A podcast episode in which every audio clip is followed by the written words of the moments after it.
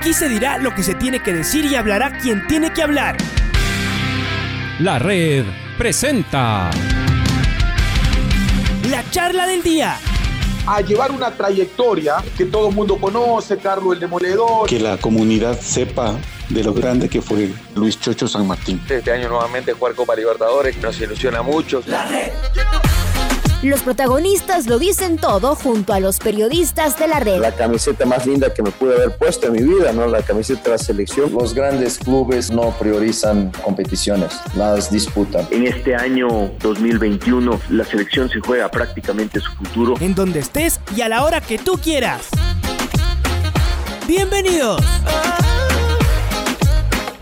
Renato Paiva con nosotros.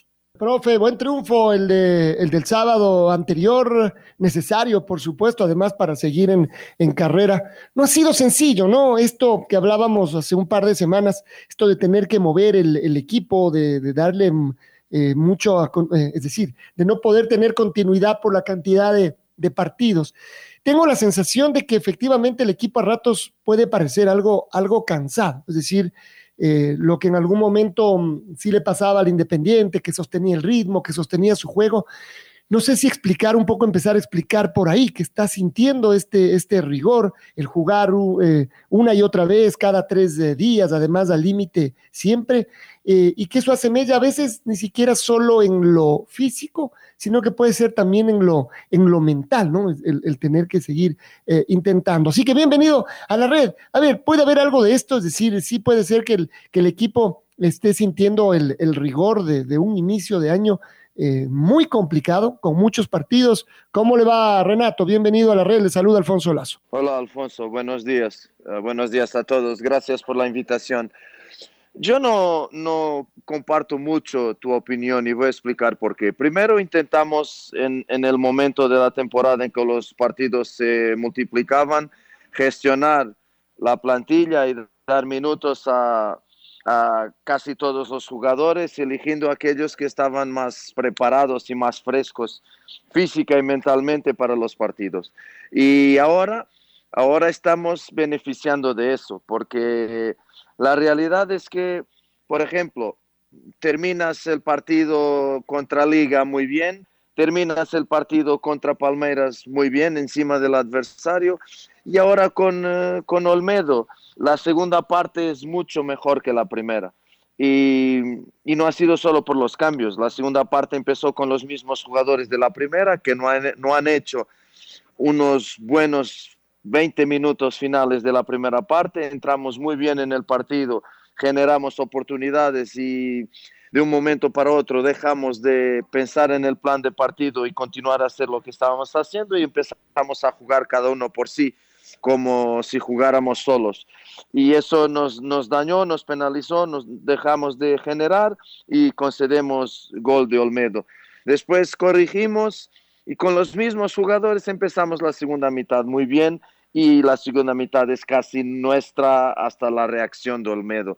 Lo que yo siempre digo aquí, a veces las personas se olvidan, es que nosotros no jugamos solos y no hay ningún equipo, casi ningún equipo que juegue 90 minutos encima del adversario o presionando el adversario. Sí hay un otro partido que eso pasa, pero hay siempre momentos en que no tienes el balón y en que el adversario tiene reacciones, está por encima de ti, porque juega. Y cuando empiezas tu, tu cuestión diciendo que no fue fácil contra Olmedo, pero ¿cómo sería fácil? No fue fácil para Independiente, no fue fácil para Emelec, no fue fácil para Manta, no fue fácil para Guayaquil, no fue fácil, porque Olmedo es un buen equipo, es eh, bien organizado, con buenos jugadores, tiene su idea de juego y al final yo cuestiono, ¿qué partido en Ecuador es fácil? Yo miré los, los partidos de esta, de esta fecha, ha sido fácil para Emelec, ha sido fácil para Barcelona, ha sido fácil para Liga, es que las personas piensan que yo vengo de, de, Europa, vengo de un campeonato portugués, conozco los campeonatos de Europa y a veces hay la tendencia de menospreciar lo que nosotros tenemos aquí. Miren los resultados, miren cómo está la tabla, ¿cómo podemos decir que va a haber partido? Yo no consigo decir, ni pensar, ni decir a mis jugadores que hay un partido en el campeonato de Ecuador que será fácil. Ahora, podremos es con nuestro trabajo tornarlo más fácil porque somos mejores, porque lo hemos hecho muy bien, porque controlamos el adversario. Ahora, entender un partido fácil, yo no me acuerdo de ninguno, pero, sinceramente no me acuerdo de ninguno. Natural que los jugadores estén cansados porque se multiplican los partidos, pero también como te digo, nuestra gestión ha sido buena y yo no siento en este momento ningún jugador con un cansancio que me diga no da para jugar, es imposible jugar. Y, de todas maneras se vuelve a, repetir la semana y tiene que volver a jugar enseguida. Entonces tal vez replanteo eh, eh, un poco además en esta búsqueda de, no sé si decir el ideal, pero de, sostener en, eh, en, la cancha, incluso más allá del, del rival. Algo que ha sido una característica del, del, Independiente, el presionar, el meter al, al cuadro rival en la cancha. Y es tal vez, en cambio, el hecho de que, claro, haya que cambiar mucho los, los jugadores. Eh, usted nos decía, Renato, si es que no tuviera partidos tan seguidos, tendría un equipo más, más estable. El cambiar mucho los jugadores también puede generar esto, este sube y baja, es decir, momentos a veces mejores y después el rival eh, que reacciona, pero tal vez el equipo también eh, se cae un poco. Por eso, de la cantidad de cambios, yo digo, eh, como lo uno que está hecho, diseñado, como usted lo explica, para cuidarlos, para que estén bien todo el tiempo, puede de alguna manera venirse en contra al funcionamiento y a la estabilidad y al que eh, el nivel se sostenga? Puede cambiar, puede cambiar un poco, porque si sacas Lolo, si Faravelli, si sacas Titi Ortiz, si sacas Pellerano y lo reemplazas por Nico, Mera, García, Pedro, no son jugadores iguales, no hay jugadores iguales. La idea intentamos que sea igual. La idea general de Independiente me parece que en los números de los últimos partidos se mantiene, sea con este o con aquel jugador, se mantiene puedes después tener más e-, efectividad en la calidad del pase, en las acciones individuales. García hace lo que Lolo no hace y viceversa. Puedes, puede cambiar por ahí, porque las características de los jugadores cambian, no hay jugadores iguales. Ahora, no se puede decir que la idea de Independiente no es la misma, en general es la misma. Intentamos, y, los números de, de posesión de balón, de tiros a arco, y de todo eso más se mantienen, se mantienen. Nosotros contra Palmeiras hicimos un número de tiros al arco increíble, contra Defensa y Justicia igual, contra Liga igual. O sea, los números se mantienen. Ahora cambian los jugadores y cambia también el perfil de algunos detalles del juego pero eh, la idea general no cambia. Y, y, y, después hay momentos, imagina, ahora, liga, eh, segunda parte del partido con Liga. Yo, nosotros sabíamos que Liga perdiendo iba a, iba a, movimentar sus piezas, iba a jugar más ofensivo, poner más jugadores en nuestra línea defensiva, jugar más directo. Lo mismo con Olmedo. Olmedo cuando eh, se, se vio a perder 2 a 1, empezó, empezó a poner más gente adelante, a jugar más directo, casi pusieron un central como delantero y tú no consigues contrariar esto con una presión alta. O sea, es arriesgar de más. Claro que intentas y en nuestro tercer gol nace de una provocación, de un error a salida de Olmedo que nos genera después el tercer gol, intentamos presionar, pero también no somos suicidas porque si el adversario empieza a colocar muchos jugadores en tu línea defensiva, es porque si no haces una presión bien hecha y si ellos van de inmediato a jugar largo, como jugaron Liga y como jugaron y como jugó Olmedo, se descaracteriza un poco tu juego, porque eh, vamos para el juego directo, vamos para los duelos por el aire, vamos por, por, una última línea defensiva con muchos jugadores adversarios y el juego se descaracteriza. Ahora, cuando tenemos el balón, intentamos hacer lo que, lo que queremos y lo que sabemos hacer. Eh, son de las características de los partidos. de los adversarios y pero sí claro que hay jugadores que tienen más minutos independiente que otros porque lo ganaron por su calidad, por su trabajo, por su jerarquía en, la cancha de entrenamiento, pero intentamos, por eso entrenamos que la idea sea general para todos los jugadores. Profe Paiva, ¿cómo está? Buenos días. Le saluda Patricio Javier Díaz. Qué gusto escucharlo.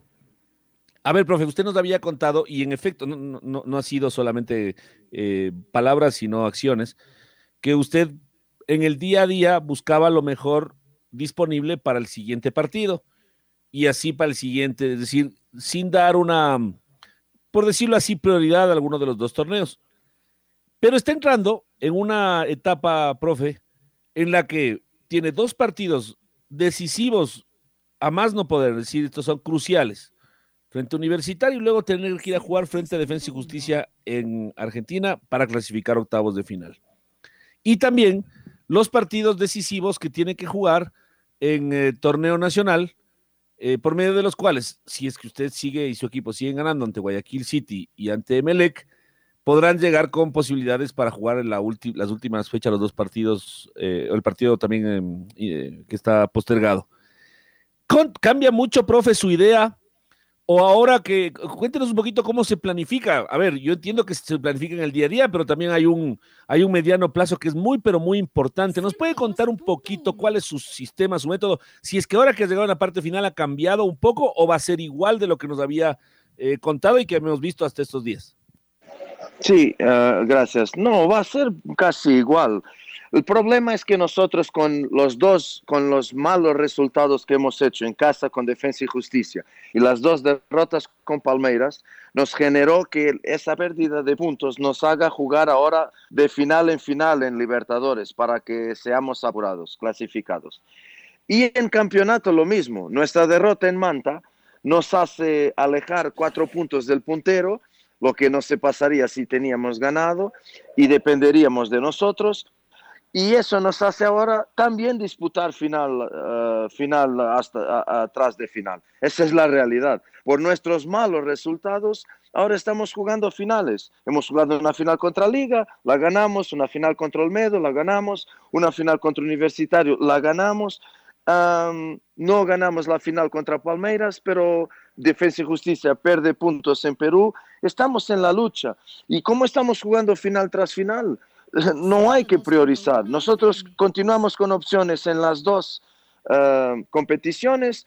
Si un día llega una, una, un momento en que pierdes opciones en una competición, claro que, que tienes que te volcar para la otra, pero estamos así. Como yo dije desde inicio y como digo siempre, más que las palabras, las acciones, porque hay mucha gente que habla y después en la práctica demuestra lo, contrario. Nosotros no, intentamos no hacer eso. Y la verdad es que estamos uh, siempre poniendo el mejor once, aunque no sea para las personas, porque cuando tú no pones Titi Ortiz o Lolo o Farabel y las personas dicen y pones otro jugador que no estamos poniendo los mejores, eso es el análisis individual del jugador. Nos olvidamos de la, la, la análisis actual del jugador. ¿Cómo está el jugador? Jugó hace dos días, está muy cansado, está preparado para el próximo partido, no está. Esa gestión solo la podremos hacer nosotros, porque nosotros estamos en el contacto diario con los jugadores y sabemos en la cancha de entrenamiento cómo él reacciona, cómo recuperó, si está preparado para el próximo partido o no.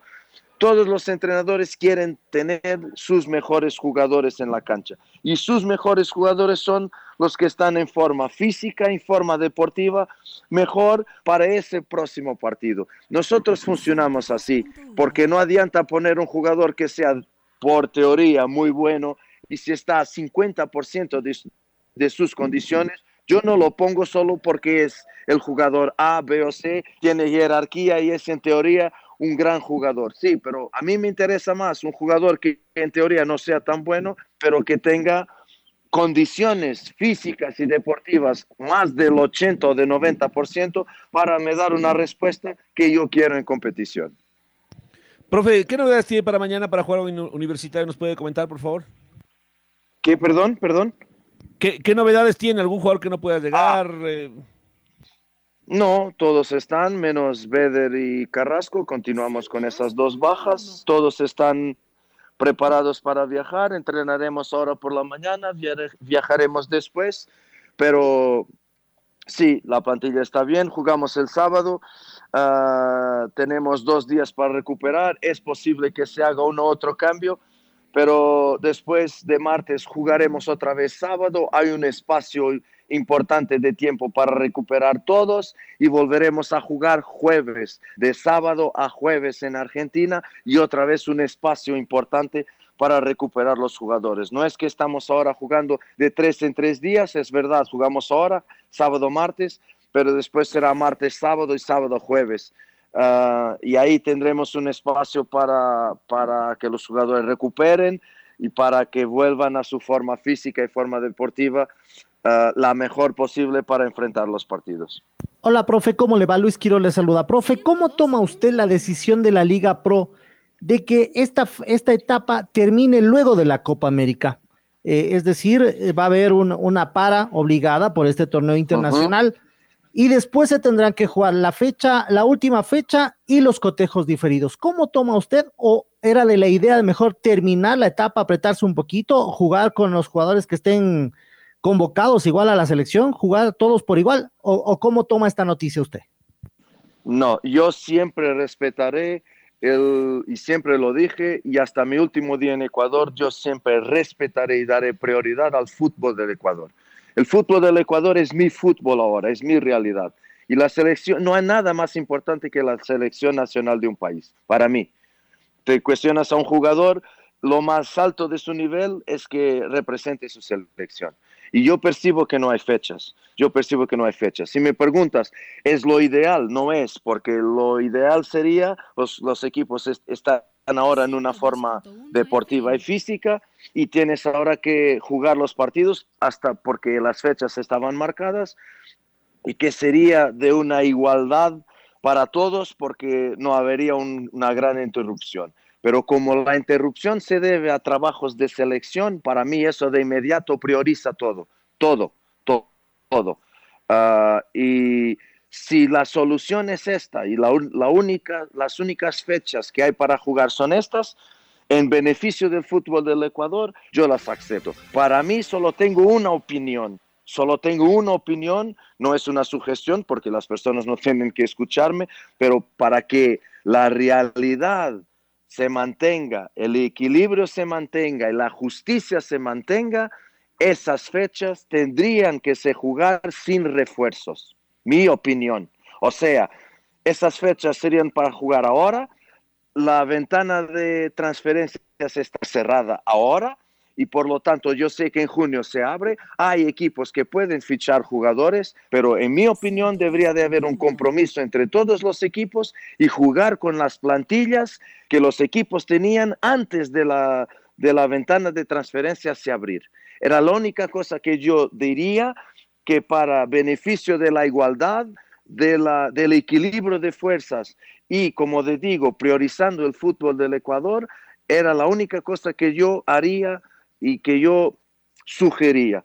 Por lo, demás, si jugar esas fechas en esas, en esas, eh, si jugar esos partidos en esas fechas es por el bien del fútbol del Ecuador, yo, yo estaré en la primera línea defendiendo esa decisión.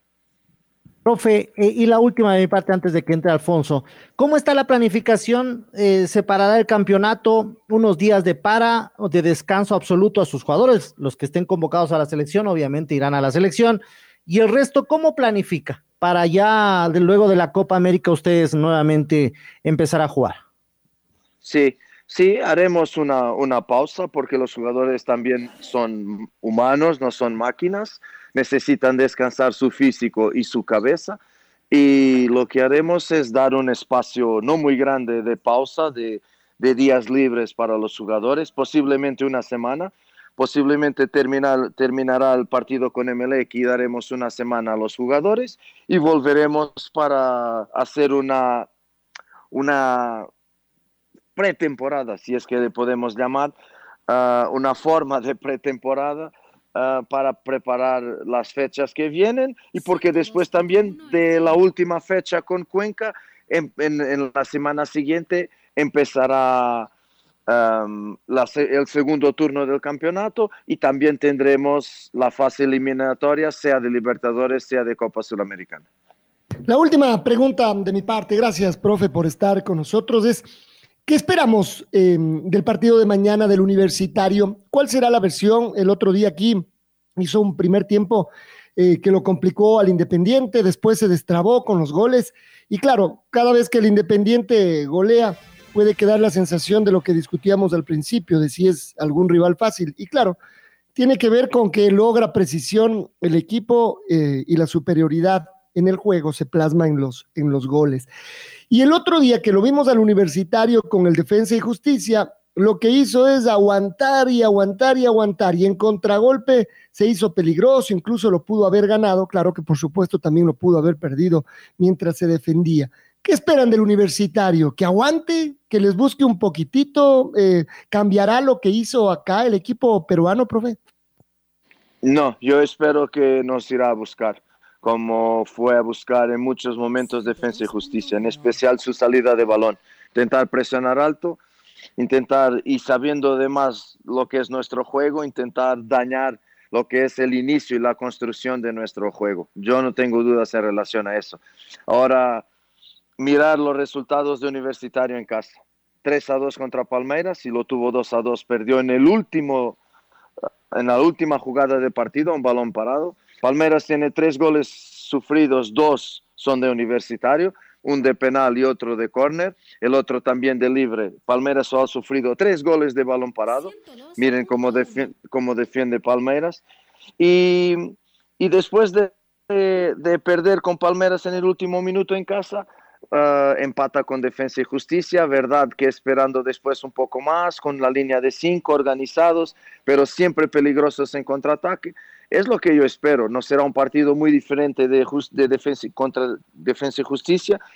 Nos van a muchos momentos presionar nuestra salida de balón, no tengo dudas de eso. En muchos momentos se van a replegar porque nosotros los vamos a obligar a eso con nuestro juego. Pero cuando se van a replegar, cuando se repleguen, van a intentar siempre estar preparados para su momento más, más peligroso, que ha sido así que han generado las grandes oportunidades y el gol contra Defensa y Justicia en transiciones ofensivas, en contragolpe.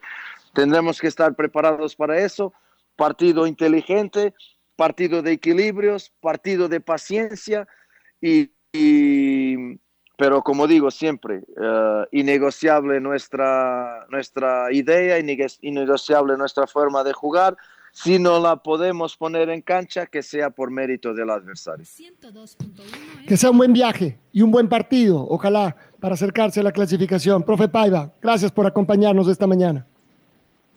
Un abrazo, gracias a ustedes. Salud, cuídense. La red presentó la charla del día. Un espacio donde las anécdotas de actualidad deportiva se revelan junto a grandes personajes del deporte.